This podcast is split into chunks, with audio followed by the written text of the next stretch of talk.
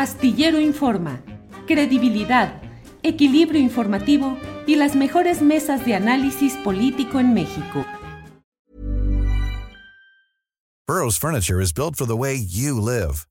From ensuring easy assembly and disassembly to honoring highly requested new colors for their award-winning seating, they always have their customers in mind. Their modular seating is made out of durable materials to last and grow with you. And with Burrow, you always get fast, free shipping. Get up to 60% off during Burrow's Memorial Day sale at burrow.com slash ACAST. That's burrow.com slash ACAST. burrow.com slash ACAST.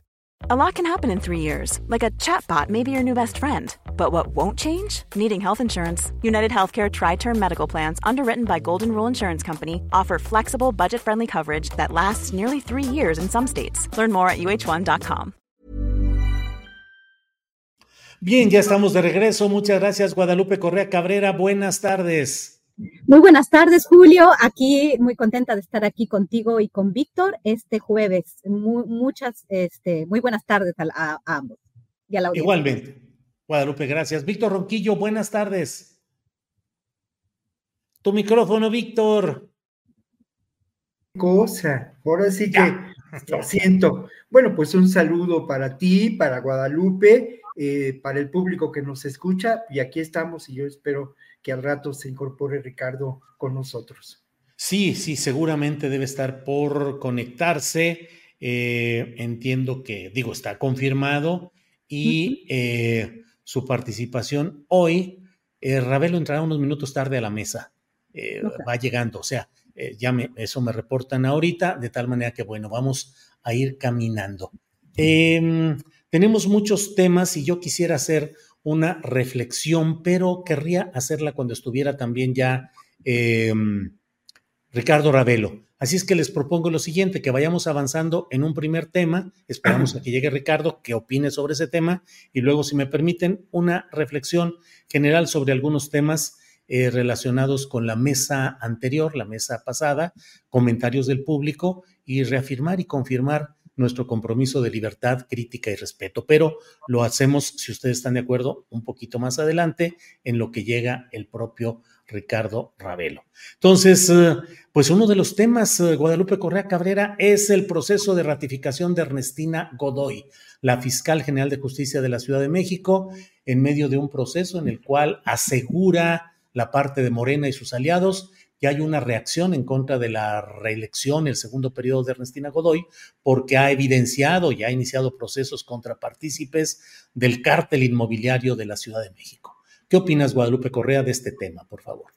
Pues sí, en realidad, eh, después de un, de un, de, un, de un proceso un poco, un poco, pues no, no necesariamente lleno de, de de cuestiones positivas para ella, pero finalmente pareciera ser que la mayoría respalda esta ratificación, ¿no? De Ernestina Godoy y que pareciera ser por todos los que están respaldando esto, incluyendo obviamente el jefe de gobierno, el Consejo Judicial Ciudadano, el Consejo Ciudadano de la Fiscalía y pues la mayoría este, realmente han logrado, han logrado esta, y lo lograrán, ¿no? Que haya una, una, un respaldo hacia esta ratificación, lo cual ratifica el, pues, el poder del gobierno de la Cuarta Transformación de Morena, en, realmente el gobierno de la Cuarta Transformación en la cuestión judicial, ¿no? En de, investigación judicial, este, la fiscalía obviamente va, independientemente de quién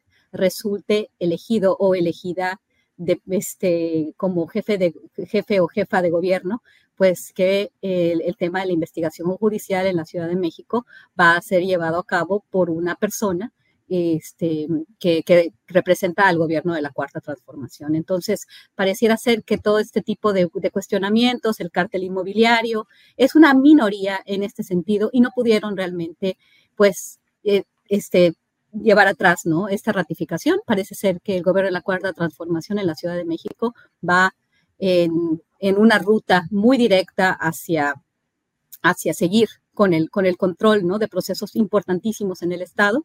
Y pues también por el otro lado, ¿no? la, la candidata a jefa de, gobierno, jefa de gobierno pues se ha, se ha presentado eh, con el ex candidato, el precandidato a la jefatura de gobierno, y pues parece ser que hay unidad, ¿no? Vamos a ver qué, qué, qué, qué sucede y cómo va a votar la, este, pues el electorado en la Ciudad de México.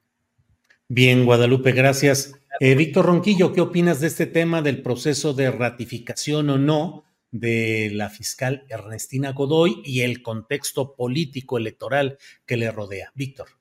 Sí, yo, mira, a mí me parece que tenemos que mirar la dimensión de lo que ha ocurrido con este proceso de ratificación. Comenzaría señalando que este proceso, a todas luces, es una muy buena noticia es una muy buena noticia porque por primera vez los ciudadanos ratifican a alguien que ocupa una fiscalía. Esto me parece muy importante, ¿no?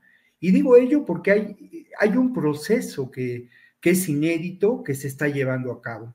Obviamente este proceso y la ratificación de Ernestina Godoy eh, lastima a muchos intereses. Eh, Ernestina Godoy y la Fiscalía General de, la Ciudad de México inició una investigación hace ya, pues poco, un poco, poco menos de dos años en torno al cártel inmobiliario que opera aquí en la alcaldía Benito Juárez o que operó aquí en la alcaldía de Benito Juárez. En la dimensión de lo que esta operación de corrupción política generó en términos de recursos, pues es millonaria, ¿no? Se construyeron pisos de más, se eh, violaron distintas reglas, eh, leyes en torno a la construcción de edificios y todo ello tras la ganancia, ¿no? Hay que señalar la asociación delictuosa entre autoridades de la alcaldía, eh, está esto ya probado, los propios constructores y algo que no se ha mencionado y que es muy importante, ¿eh? Eh, y que además no se ha tocado, a, mi parecer, en la investigación o no se ha hablado de ello, que es la actuación de notarios públicos. Justo ayer tuve ocasión de conversar, de entrevistar a, Ernestina Godoy en relación a estos hechos, ¿no? Y no hay duda cuando le pregunté si esto se trataba de una conspiración que llega hasta el New York Times, pues ella afirmó, lo afirmó, pero recordó que tiene una mordaza, ¿no?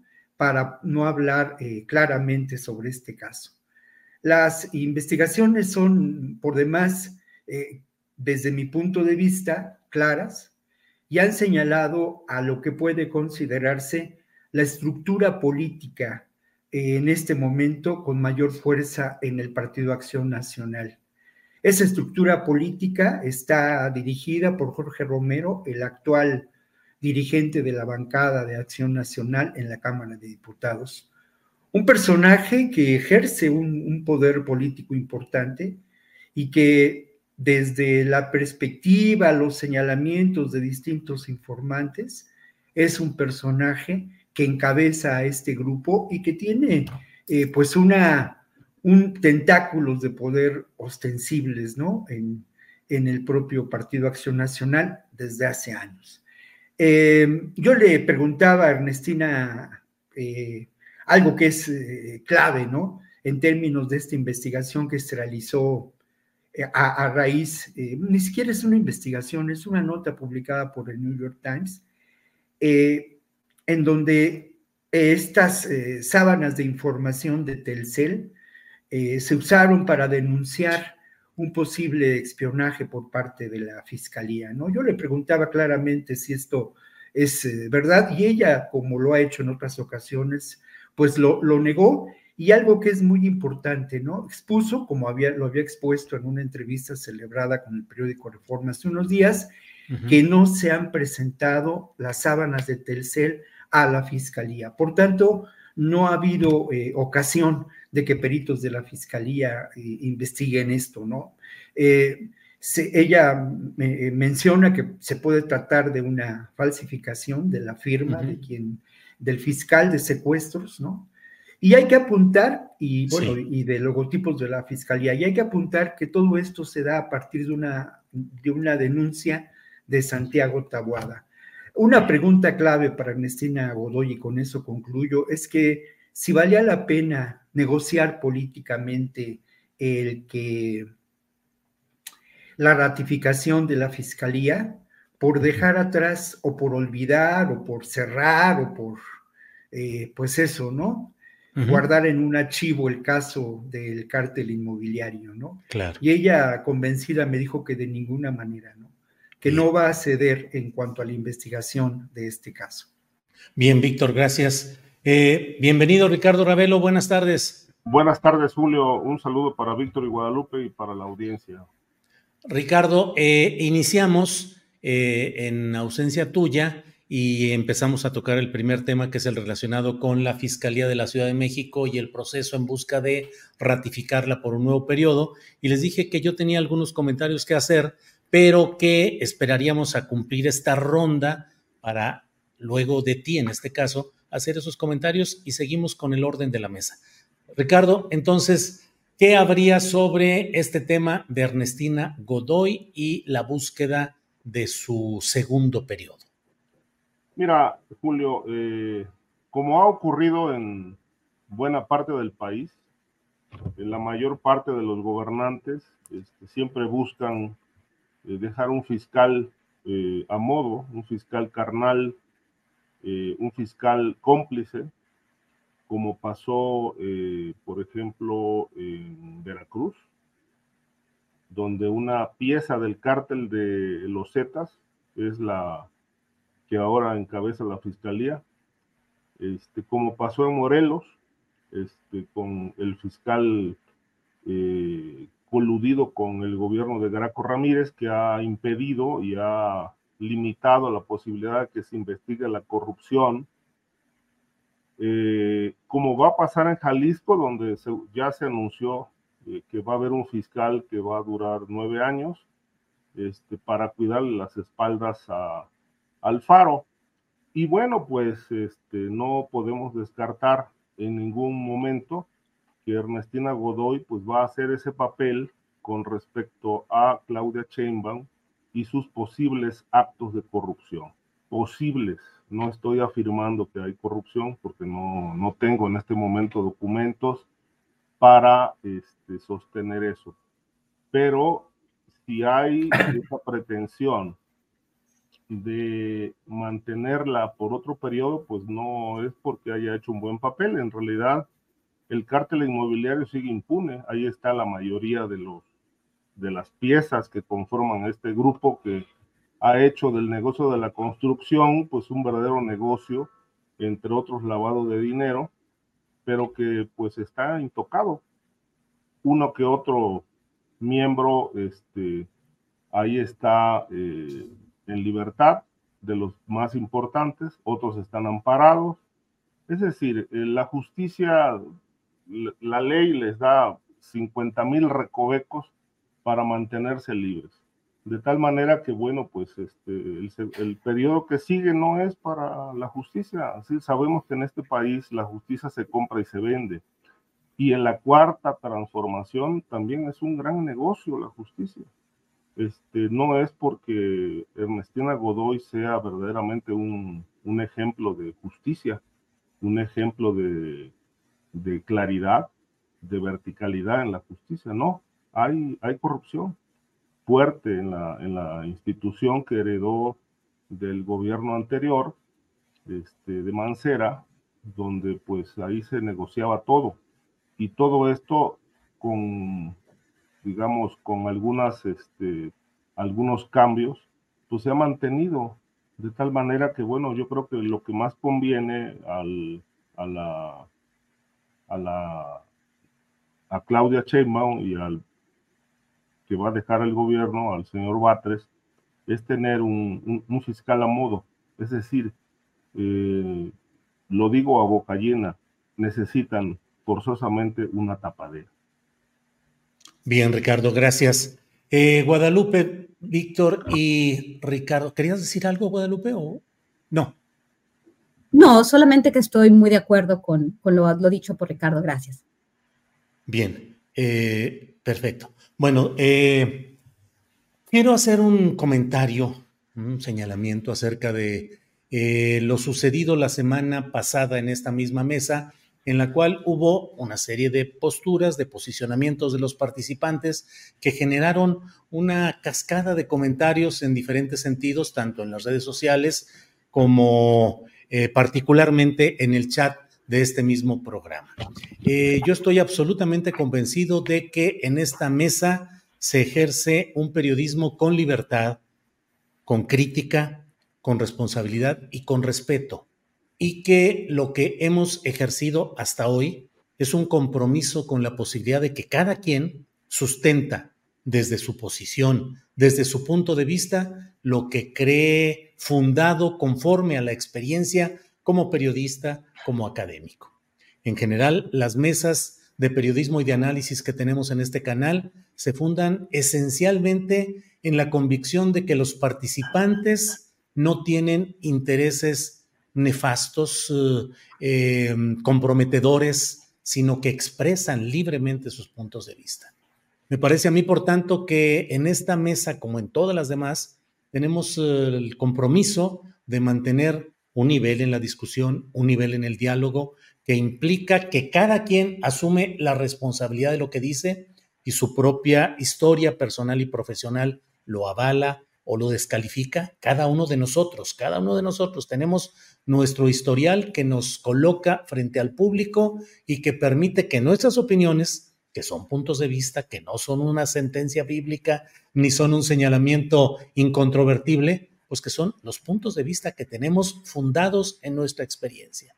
Los tres participantes de esta mesa merecen el más absoluto de mis respetos, mi compromiso de seguir adelante con un espacio en el cual se siga ejerciendo la libertad de expresión la crítica profunda, fundada, efectiva y por otra parte la responsabilidad de cada quien respecto a lo que dice. Y desde luego, eh, invoco y sostengo el que debemos mantener el nivel de respeto entre nosotros y hacia la audiencia, planteando ideas, planteando hechos periodísticos, sin la necesidad de que entremos a calificaciones personales que creo que no abonan finalmente a los procesos de discusión en los cuales estamos inmersos. Dicho lo anterior, Guadalupe, Víctor, Ricardo, eh, no sé si quieren decir algo o continuamos con los temas que tenemos pendientes. Guadalupe, está eso dicho, si quieres hablar sobre el tema, o si no, podemos ir con lo que ha dicho la detención del Nini, jefe de seguridad de los hijos del Chapo. Guadalupe. Sí, pues en lo que fue un operativo militar muy fuerte, porque por donde, donde, se, donde se dio, ¿no? En Culiacán, pues se detuvo a Néstor Isidro Pérez Salas, ¿no? Este que era el jefe de escolta, el jefe de escoltas de los Chapitos, el Nini. ¿Qué significará esto? Y pues, ¿qué representará para, la, para el futuro de este grupo como parte de lo que se conoce como el cartel de Sinaloa, que parece más bien ser un grupo formado por otros grupúsculos y estos otros grupúsculos este, están actuando de unas formas complejas, ¿no? Y parece ser que dentro de los mismos chapitos ya existe una, una, una, división. Entonces, este, esto va muy probablemente a causar otro tipo de, de acciones en diferentes partes del territorio nacional, ¿no? Obviamente fue en Culiacán, esto este, pues, pues se llevó a término, pero habría que pensar qué significan los chapitos, qué ha pasado con los chapitos. Y a mí me llama muchísimo la atención eh, que últimamente en el SASABE, y esto, esto es algo bien importante, que tiene que ver con este grupo y con una facción de los chapitos, este, pues, pues hubo una, una, una escalada de violencia, ¿no? Este, y que, que pues que que asustó mucho a los residentes del Sázabe que llegaron a la frontera. Supuestamente esto tenía que ver con el mercado de la producción de, drogas sintéticas y con también porque es una zona donde pasa mucha droga y donde también supuestamente algunas facciones del cartel de Sinaloa están dedicadas al tráfico de personas. Y supuestamente hay una, hay una pelea dentro de esta organización que tiene que ver con este grupo, que son los chapitos. Y aquí hay una cuestión muy interesante, ¿no? En todo el país se habla, ¿no? De esta lucha entre el cártel Jalisco Nueva Generación y el cártel de Sinaloa, y los chapitos siempre están presentes, pero realmente no sabemos bien cómo está configurada esta, esta, este, esta ala, ¿no? Del cártel de Sinaloa y qué significa realmente que, que hayan este, pues detenido al Nini, ¿no? El jefe de seguridad de los Chapitos. ¿Y qué significa que es el jefe de seguridad? Creo que ahora, para entender la delincuencia organizada, no podemos entenderla como se entendía hace un par de décadas, donde los grupos de la delincuencia organizada, más bien los grupos dedicados al narcotráfico, los llamados carteles, pues tenían estructuras muy bien eh, definidas y unas estructuras también muy verticales, ¿no? Ahora más bien son horizontales y lo que está sucediendo en, muchos niveles pues sigue fragmentando a estas organizaciones, se sigue multiplicando la violencia y además llegan grupos que no necesariamente tienen que ver con el Chapo Guzmán o con los hijos del Chapo Guzmán, sino vienen células altamente este, pues armadas a causar problemas en lugares estratégicos del país. Y creo que Sonora en este momento y la frontera de Sonora con Arizona es un lugar estratégico por la presencia de recursos naturales. Entonces, supuestamente que, coincide de alguna forma con esta fragmentación y no necesariamente con este arresto, con el fuerte operativo militar, con lo que va a darse en Culiacán, qué va a suceder en Culiacán, pero siempre que sucede esto, se da más violencia. ¿Y quiénes están detrás de esta violencia? ¿Son las mismas historias del narco o realmente estamos hablando de grupos que vienen de otras partes también y que también contribuyen con toda esta este, pues todos estos arrestos, ¿no? A continuar con esta violencia que nunca termina y que, y que, se, y que se esparce y que se concentra en regiones estratégicas de México. Bien, Guadalupe. Víctor Ronquillo, ¿qué opinas de este tema? Por favor, la detención del presunto jefe de sicarios y de la operación de vigilancia y de cuidado de eh, la organización de los Chapitos. Víctor, por favor. Bueno, a mí me llama la atención, según las notas periodísticas sobre la captura, que eh, este personaje, nacido en Baja California, radicado en Sinaloa, eh, de 30 años, eh, protagonista de algunos corridos, un personaje que ha sido presentado en los medios como, como parte de esta trama que se ha repetido y reiterado muchas veces, ¿no? En, en, lo que hemos nosotros llamado, pues, las historias Netflix, ¿no? Pero me llama la atención un dato que es eh, preocupante, ¿no? Eh, se habla de que este hombre disponía de un ejército como tal de dos mil sicarios. O sea, esto no sé si, es eh, exagerado, pero habría que reflexionar en torno a ello, ¿no? Un ejército de dos mil sicarios integrados y por jóvenes que vimos en acción en el famoso Culiacanazo. Este, de acuerdo a esta versión de los hechos, insisto, publicada en algunos medios, eh, este hombre tenía la capacidad de haber entregado a metralletas, ametralladoras, rifles barres y demás armamento, ¿no? A los integrantes de estos grupos paramilitares. Y bueno, hay una película documental que yo recomiendo mucho que se llama Los Plebes es una película dirigida por Emmanuel Mazú y Eduardo Griselt. Muy interesante porque lo que logran este par de documentalistas es eh, llegar a donde se encuentran estas personas que integran a estos grupos que eh, componen estos ejércitos del narco, ¿no? ¿Y quiénes son ellos? Pues son precisamente jóvenes sin sin, mayor futuro, jóvenes a los que se les ha clausurado la esperanza, ¿no? Y eh, la película es muy impactante porque en los lugares en que viven estos jóvenes, en zonas muy desfavorecidas, en condiciones de precariedad económica, en los cuartos que ellos viven con sus propias familias, eh, poco a poco y como parte del documental, se exhiben estas armas.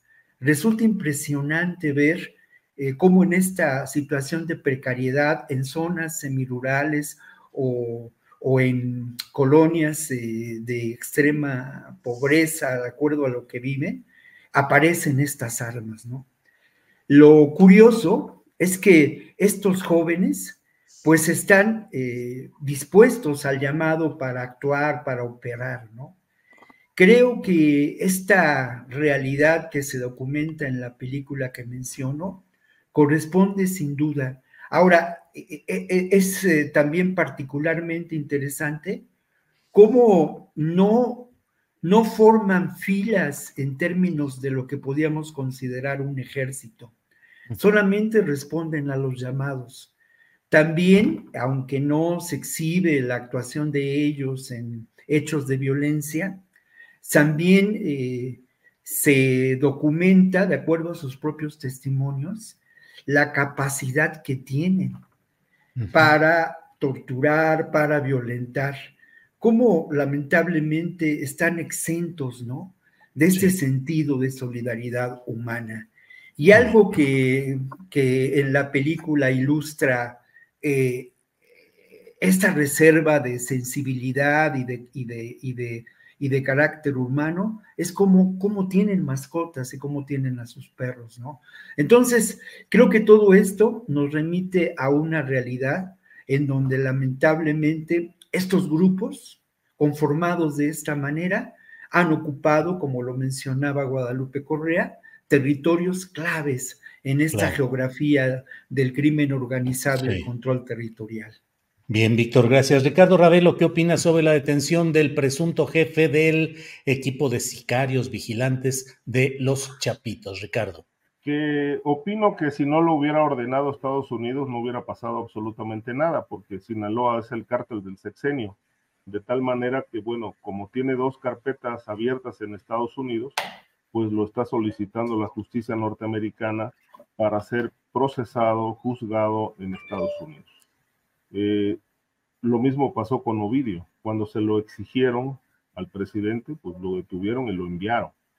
Eh, recientemente, no dudo que en la reunión que tuvo López Obrador con, yo, con Biden, pues es posible que esto haya sido tema de conversación y de petición directa.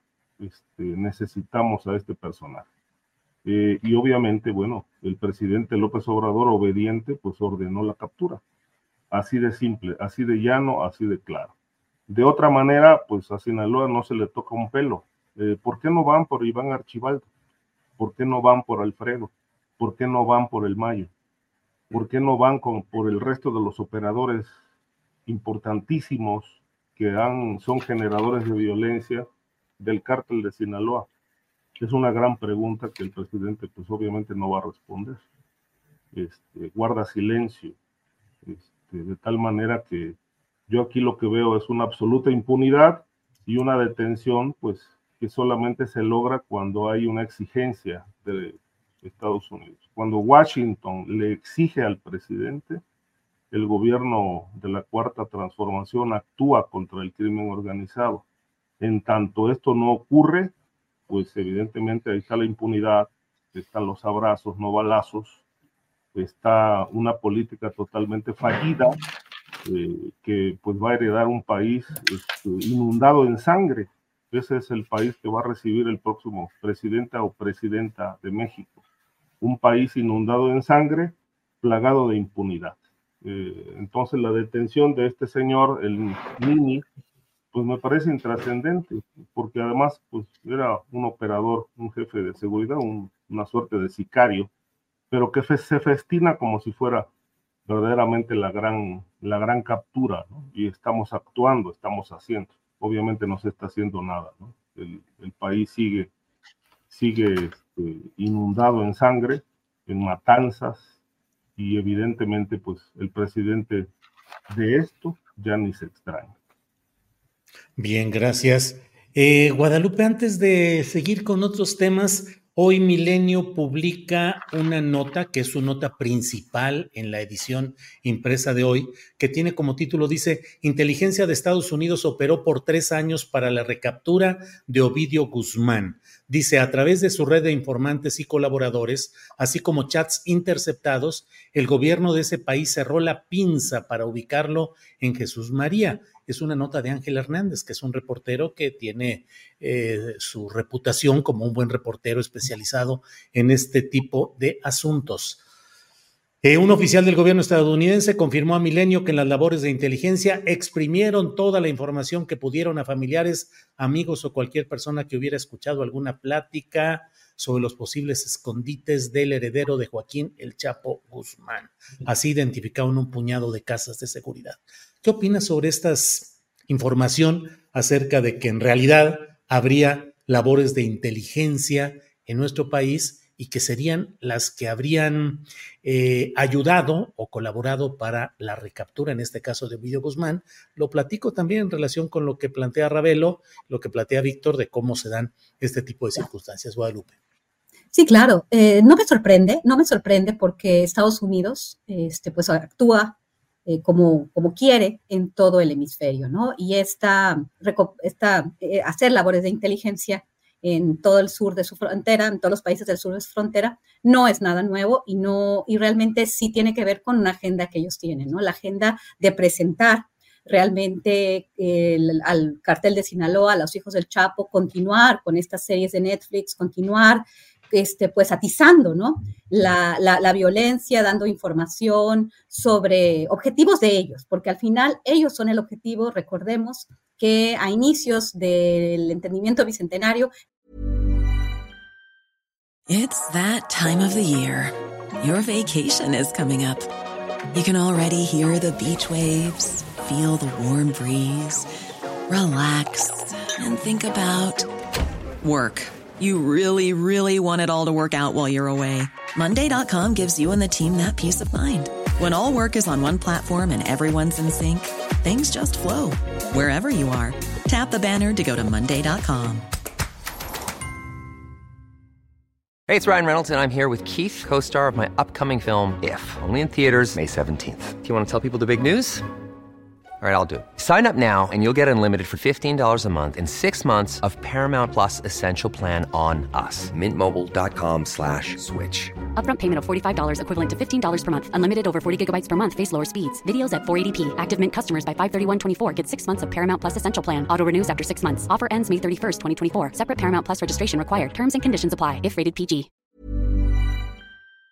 En lugar de realmente tener un entendimiento e ir por las causas de raíz del narcotráfico, eh, de la violencia y de la adicción en los Estados Unidos, de la drogadicción en Estados Unidos, lo que hizo Estados Unidos fue enviar recompensas, ¿no? Anunciar las recompensas a los hijos del Chapo y entendiendo cómo, cómo funciona también las dinámicas eh, sociales y, este, y relacionadas con el narcotráfico en el estado de Sinaloa, pues entienden qué es lo que se debe de hacer, ¿no? No sorprende, pero sí sorprende que, este, que el gobierno mexicano no sea claro, ¿no? Y que siga haciendo el trabajo, como bien dice Ricardo Ravelo, para los estadounidenses. Es, es difícil, obviamente, no seguirlo haciendo porque hay muchas presiones y el gobierno de México ha estado sujeto y estará siempre sujeto a las presiones de Estados Unidos. Pero hay que entender que también eh, detrás de toda esta visión Netflix, que obviamente sí se, sí se manifiesta realmente en violencia, pero habría que entender quiénes son esos hijos del Chapo, quiénes son realmente si esta detención fue de una persona que tenía conocimiento de las operaciones del grupo, este matón malvado, o simplemente es una figura que nos remonta a estas ideas del narco, del Chapo Guzmán, y no nos explica que detrás de estos grupos, que detrás de estos, eh, de estos lugartenientes que tienen a todo un ejército de jóvenes detrás, existen grupos paramilitares, existe otro tipo de entrenamiento y otro tipo de actores también operando. Pero definitivamente es muy probable que la inteligencia de Estados Unidos haya contribuido en gran medida a ese arresto con todas las consecuencias que esto podría haber tenido y que tuvo en el estado de Sinaloa. Gracias, Guadalupe. Víctor Ronquillo, ¿qué opinas, por ejemplo, de este tipo de nota como la publicada por Ángel Hernández en Milenio, que habla de ese tipo de pues espionaje, colaboración y se seguirán dando ese tipo de trabajos, Víctor Ronquillo? Pues mira, la verdad de las cosas que sí llama a la suspicacia el que no se ha disparado un solo tiro en la captura de este personaje, ¿no?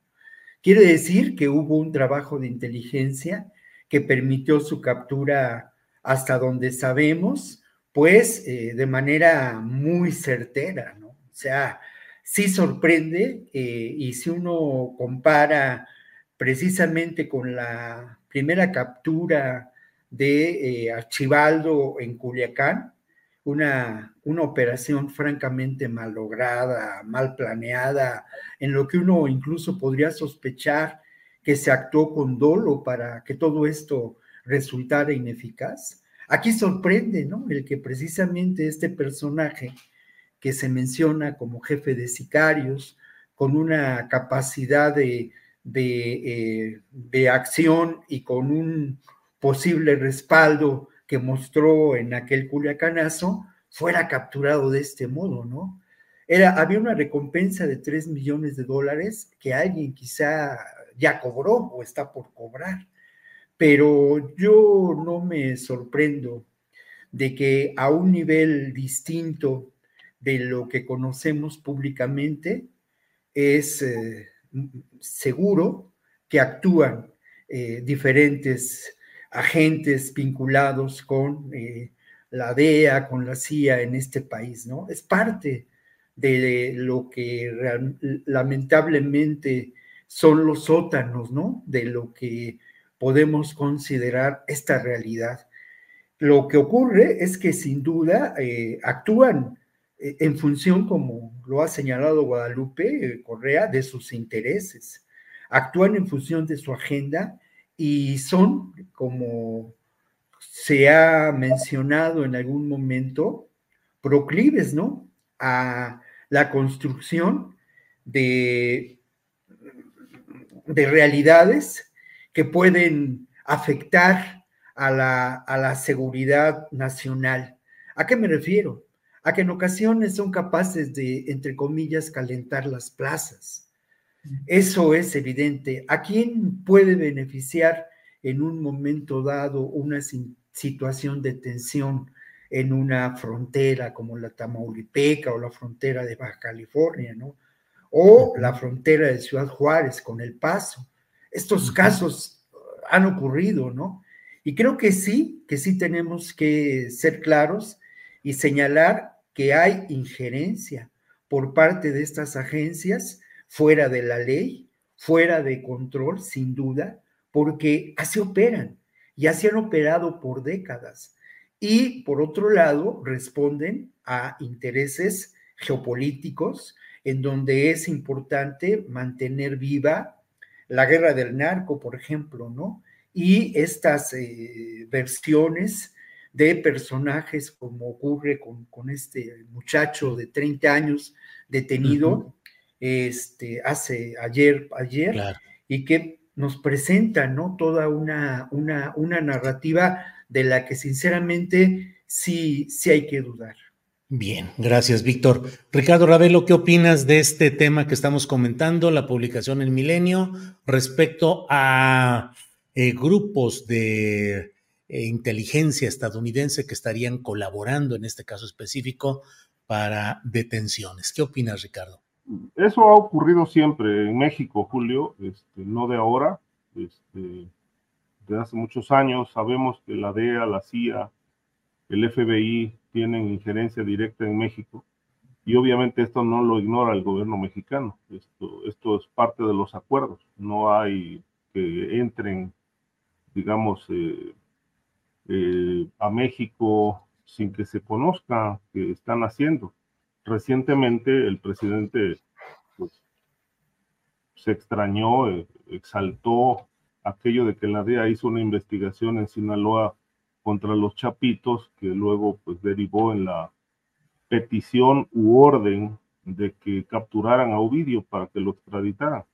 Este, esto lo sabemos y no solamente hacen investigaciones, este, la DEA en México este, hace interrogatorio, captura y entrega a militares o a policías, participa en, este, en eh, audiencias, en juzgados y obviamente también visita eh, a, presos X determinados eh, que son importantes para, para sus investigaciones. Yo conozco un caso donde, por ejemplo, este, agentes de la DEA fueron a visitar a, a un preso que estaba acusado, acusado de, narcotráfico, este, y él pues les dio información y en abril de este año este, pasó un evento en, Querétaro,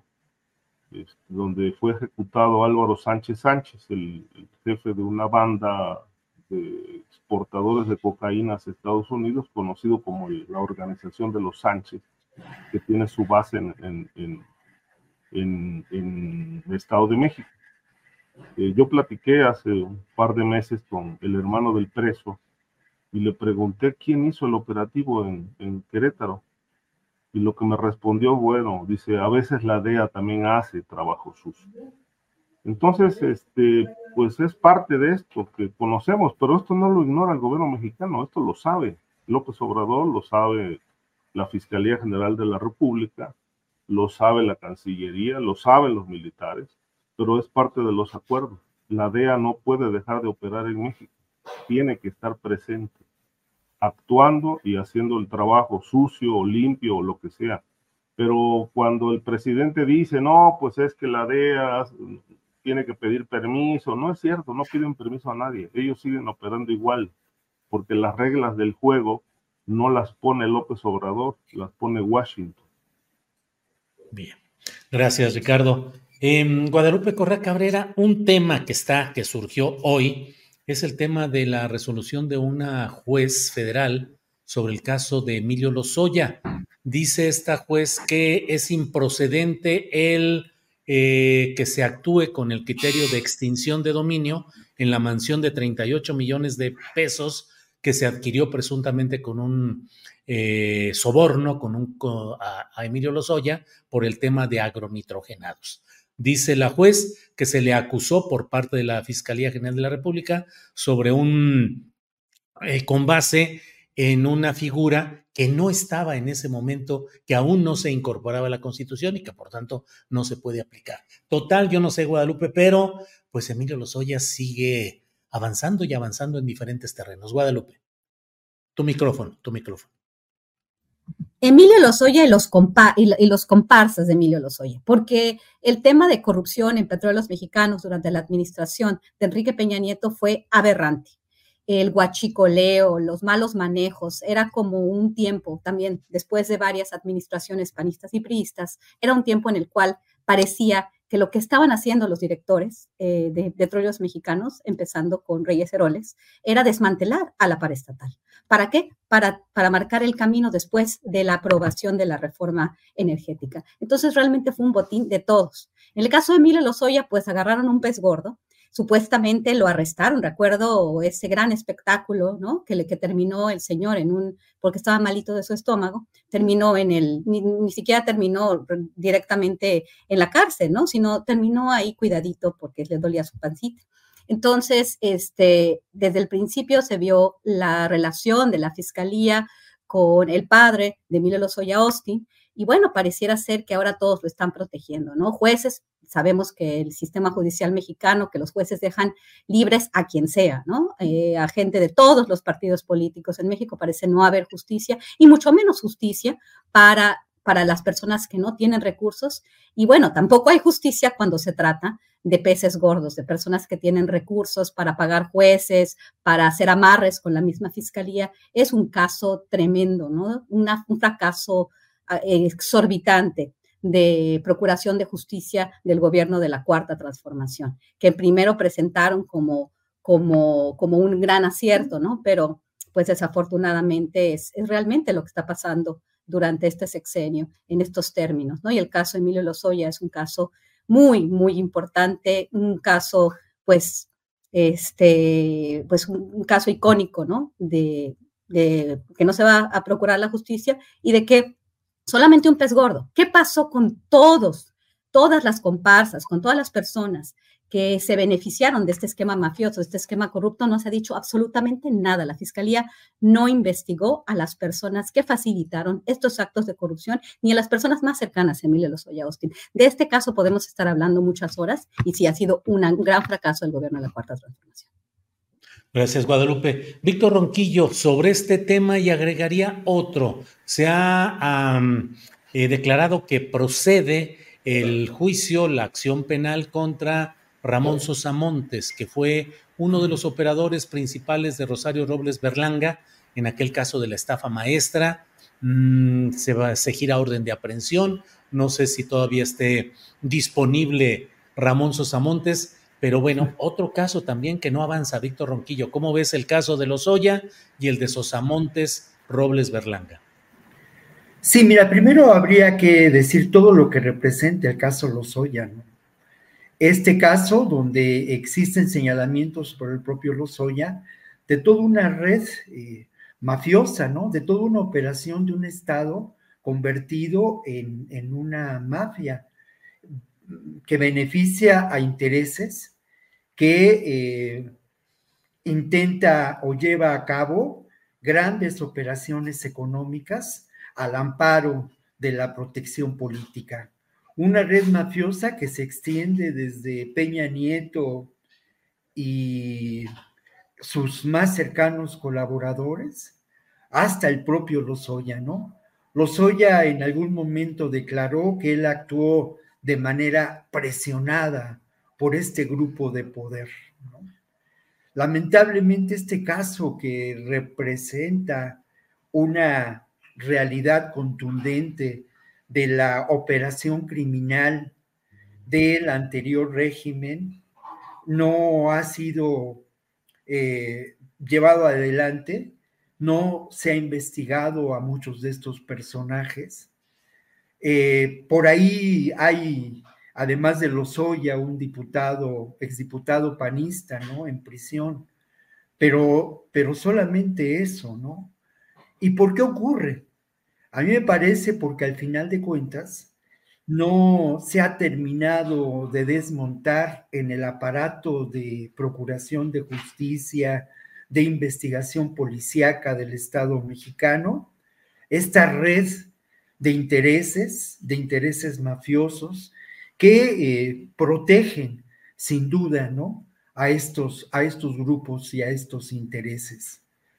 No, no ha habido una acción decidida por lograr una auténtica transformación de la Fiscalía General de la República, que quizá habría que sumar a los desaparecidos, ¿no? A la lista de desaparecidos en este país esa, esa fiscalía inoperante, esa fiscalía que no, que no es capaz de, eh, de llevar adelante este proceso que sin duda prometía un proceso histórico, ¿no?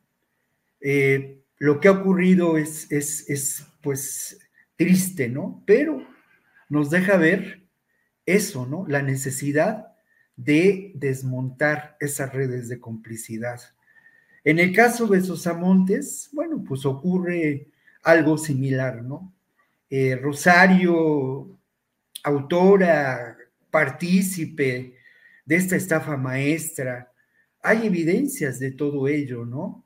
Pero al final de cuentas también es una muestra de la ineficacia, por un lado, de la falta de valor, también hay que decirlo, y obviamente también de encontrarse con un sistema de investigación, de procuración de la justicia, que sigue atado a esos intereses, ¿no?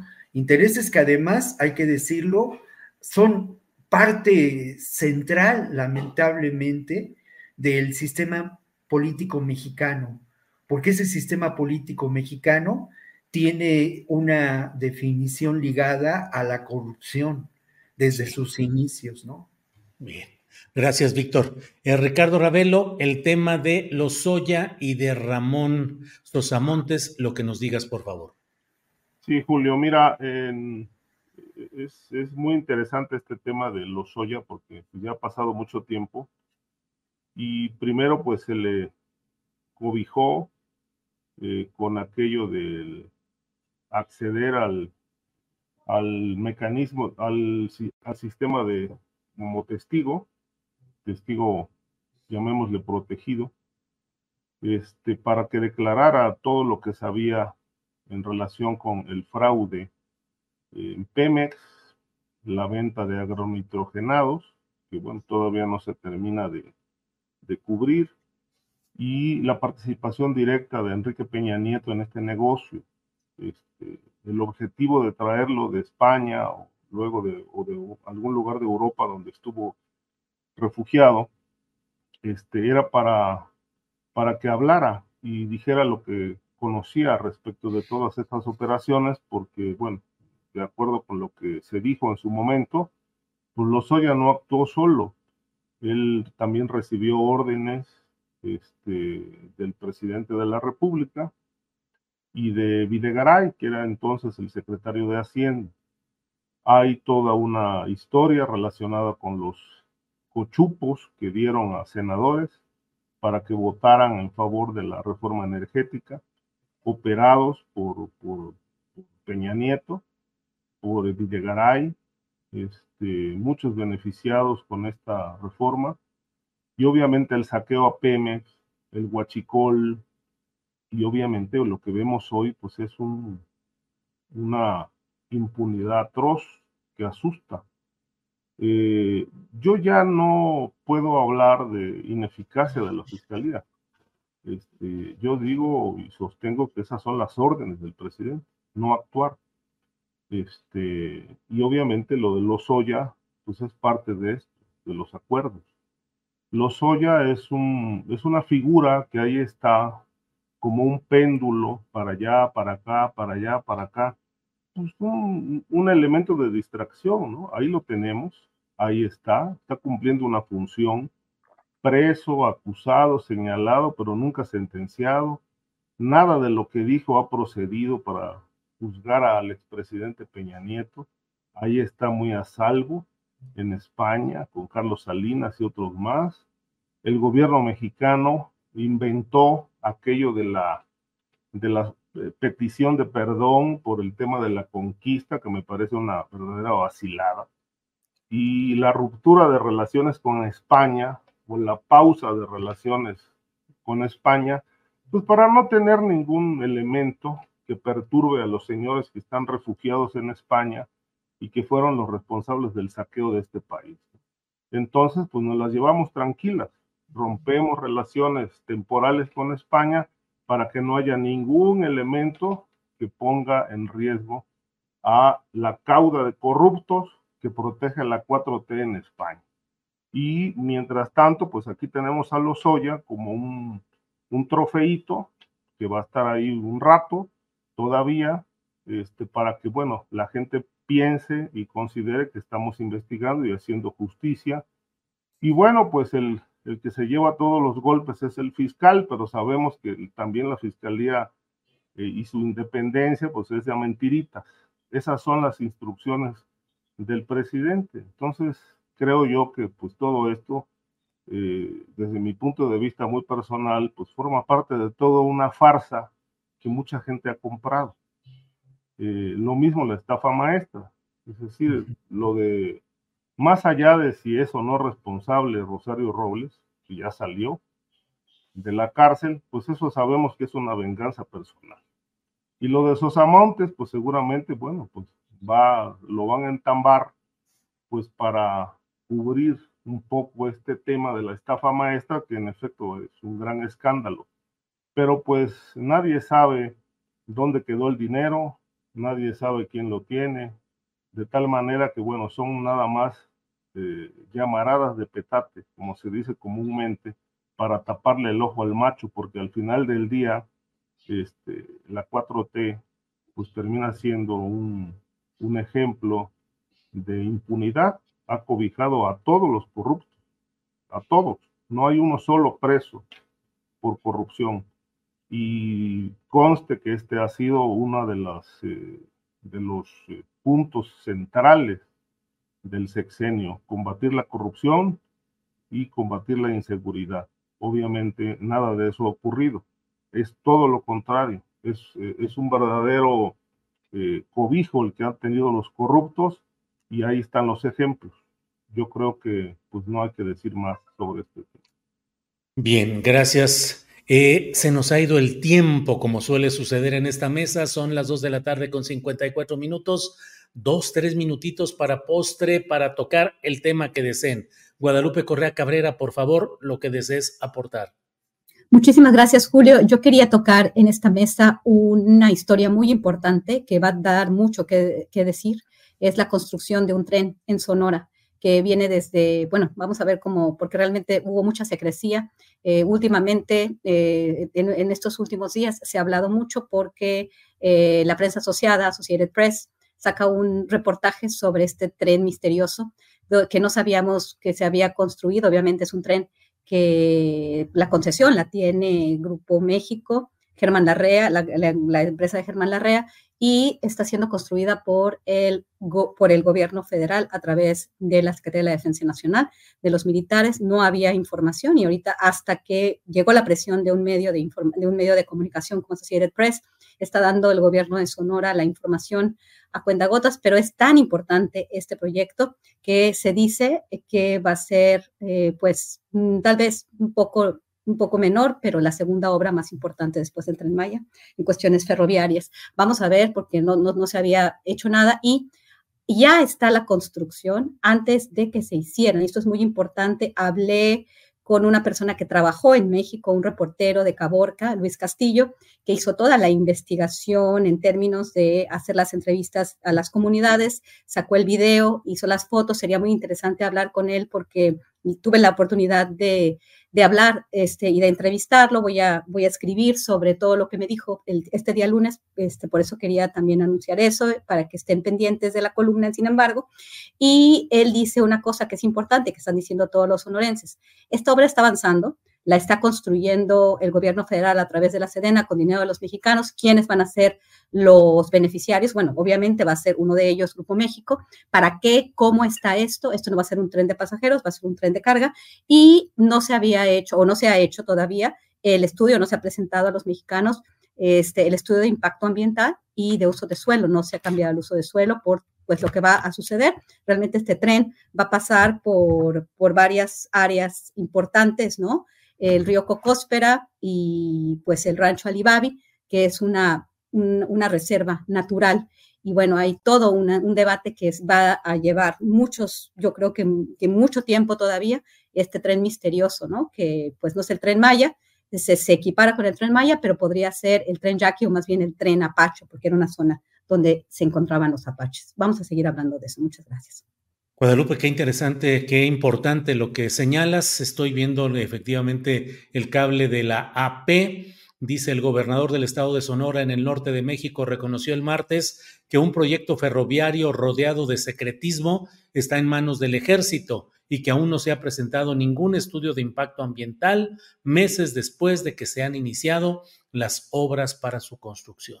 Estemos atentos y buscaremos a Luis Castillo. Luis, Castillo, yo te paso su contacto. Órale, gracias, Guadalupe. Víctor Ronquillo, por favor, postrecito, dulce, amargo, como quieras, Víctor, por favor. Tu micrófono. Postre, ay, perdón. Sí, ya, ya, ya, ya, ya, está. Sí, no, tengo, tengo un postre dulce realmente, y bueno, ese postre es la recomendación de una lectura de un libro que es eh, muy, muy interesante, aquí, aquí ya lo puse, Las derechas en México, que nos permite entender eh, de cara al proceso electoral cómo estas derechas eh, actuarán o están actuando ya en este momento, ¿no? Además es un libro muy interesante porque pues es un libro que reúne varios ensayos y nos permite también aproximarnos, ¿no? A las realidades de lo que pasa en Argentina y en otros países de Latinoamérica, en los Países Bajos, donde la derecha y la ultraderecha pues cobran posiciones, ¿no? Es un libro que se publica eh, por el Programa Universitario de Estudios sobre Democracia, Justicia y Sociedad, y, de verdad eh, nos deja ver dos temas centrales en términos de la definición de las derechas, ¿no? Este ocultamiento por parte de muchas de ellas, sobre todo las que operan, actúan en México de manera electoral, de eh, su propósito final, que es mantener el status quo, ¿no? No, más allá del discurso político, de las presentaciones en público, de las posibles actuaciones, pues la derecha que puede representar la candidata Xochitl Gálvez pues eh, pretende mantener el status quo y negar cualquier posibilidad de transformación. Y lo otro, pues que eh, este, en este libro varios ensayos hablan de cómo la, las derechas abordan la desigualdad y cómo abordan, abordan el tema de la violencia. Insisto, un libro muy pertinente de cara al proceso electoral en el que... Bien, Víctor, muy interesante realmente el tema y bueno, vamos a, vamos a estar atentos. Gracias, Víctor. Ricardo Ravelo, postrecito, por favor, para cerrar esta mesa. Bueno, pues yo quiero comentar, en principio, eh, expresar mi agradecimiento por la aceptación que tuviste para presentar mi libro el próximo 2 de diciembre en Guadalajara, este, El Amo de Jalisco, ahí en la sucursal de la librería con eh, Gonville de Chapalita a las 6 de la tarde ese día. Eh, ha hecho muchos comentarios en redes respecto de los riesgos, etcétera, pero pues bueno, los riesgos hay que correrlos eh, y pues eh, aprovecho este espacio, este postrecito para eh, invitar a la audiencia, a, la gente de Guadalajara que esté por allá, que, tenga interés en acudir a la presentación, pues ahí estaremos este, hablando, debatiendo sobre los problemas de Jalisco, que este, son parte del contenido de El Amo de Jalisco, este libro que está ya impreso, próximo a ponerse en circulación, y reiterar nuevamente mi agradecimiento por, por el gesto amable eh, de tu parte para presentarlo, Al contrario, Ricardo, gracias por la invitación para ese día en que estaremos el 2 de diciembre a las 6 de la tarde en la librería Gonville Chapalita para presentar El Amo de Jalisco, que como dice Ricardo, pues vaya que hay riesgos presenciales y todo tipo de cosas en un lugar como Guadalajara, pero ahí estaremos en ese día. Eh, gracias a ti, Ricardo. Guadalupe, muchas gracias. Buenas tardes. Muy buenas tardes, Julio. Hasta luego. Este, les mando muchos saludos a ti, a Ricardo, a Víctor y a toda tu audiencia. Nos vemos el próximo jueves. Víctor Ronquillo, gracias. Buenas tardes. Más semana. Gracias, Víctor. Casi no se escuchó. Sí, pero gracias, sí. Sí, Víctor, gracias. Hasta luego. Ricardo Ravelo, gracias y buenas tardes. Buenas tardes, que tengan todos buen fin de semana. Igual, hasta luego. When you make decisions for your company, you look for the no-brainers. If you have a lot of mailing to do, stamps.com is the ultimate no-brainer. Use the Stamps.com mobile app to mail everything you need to keep your business running with up to 89% off USPS and UPS. Make the same no brainer decision as over 1 million other businesses with Stamps.com. Use code PROGRAM for a special offer. That's Stamps.com code PROGRAM. ¿No se merece tu familia lo mejor? Entonces, ¿por qué no los mejores huevos? Ahora, Egglands Best están disponibles en deliciosas opciones. Huevos clásicos, de gallina libre de jaula y orgánicos de Egglands, que ofrecen un sabor más delicioso y fresco de granja que le encantará a tu familia. En comparación con los huevos ordinarios, Egglands Best contiene la mejor nutrición como 6 veces más vitamina D, 10 veces más vitamina E y el doble de omega 3 y B12. Solo Egglands Best. Mejor sabor, mejor nutrición, mejores huevos. Visita egglandsbest.com para más información. Para que te enteres del próximo noticiero, suscríbete y dale follow en Apple, Spotify, Amazon Music, Google o donde sea que escuches podcast. Te invitamos a visitar nuestra página julioastillero.com.